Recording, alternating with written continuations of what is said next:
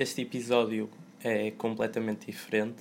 Não queria estar a fazer este episódio por as razões que estou a fazê-lo. A semana passada, na terça, não tinha condições para fazer o podcast, uh, mas já vão perceber melhor do que estou a falar.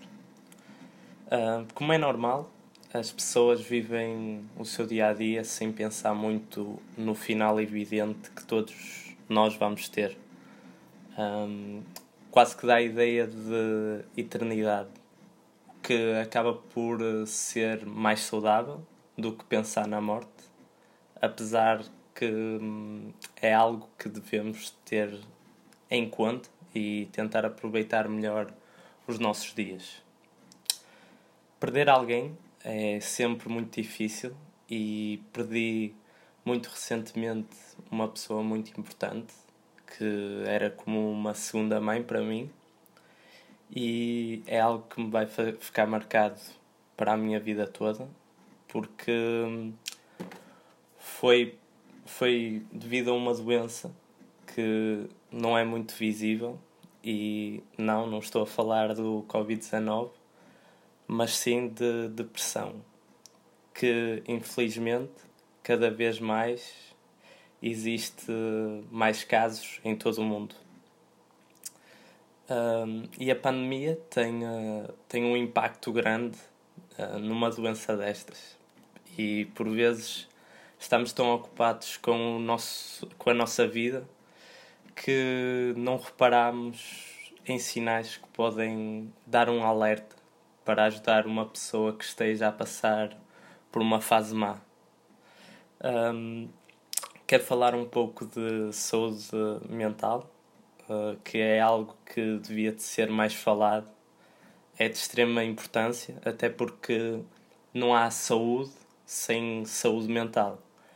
Um, e se por acaso tu estiveres a passar numa fase menos boa, existem muitas maneiras de de ajudar a sair a sair uh, desta situação. Uh, mais fácil é pedir ajuda a profissionais do setor, mas também existe muitas linhas de ajuda, como o SOS Voz Amiga, uh, também outras alternativas que agora estão a ser estudadas com casos de sucesso, utilizando a terapia de eletrochoques uh, entre outras técnicas que curiosamente estão a salvar muitas vidas.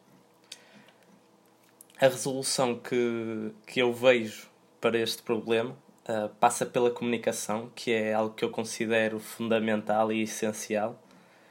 Um, a procura de ajuda, uh, não, ter, não ter vergonha um, de pedir ajuda e tratar como, como uma doença, porque é o que é é mesmo uma doença e muitas vezes eu acho que as pessoas não, não, levam, não levam a depressão como uma doença. Quase levam como um estado de espírito ou algo do tipo. Recentemente uh, assistimos ao caso do ator Pedro Lima, que aparentemente tinha uma, uma boa vida, tinha uma família bonita, era um gajo bem parecido, tinha um bom trabalho, mas não foi suficiente para impedir que algo tão trágico acontecesse, não é? Por decisão dele. Um, eu, na altura, lembro-me de ter ficado em choque, não só pela morte, por, por ele ter morrido e, e por ser o suicídio, eu considerei um ato totalmente egoísta e muito precipitado.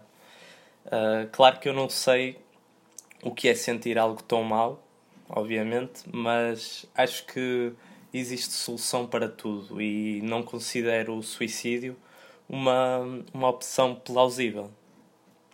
Um, agora, até muitos famosos estão a abrir-se sobre, sobre este assunto, falando das suas experiências relativamente a esta doença, que é vista sempre como algo assim passageiro e muitas vezes até ignorado pelas pessoas.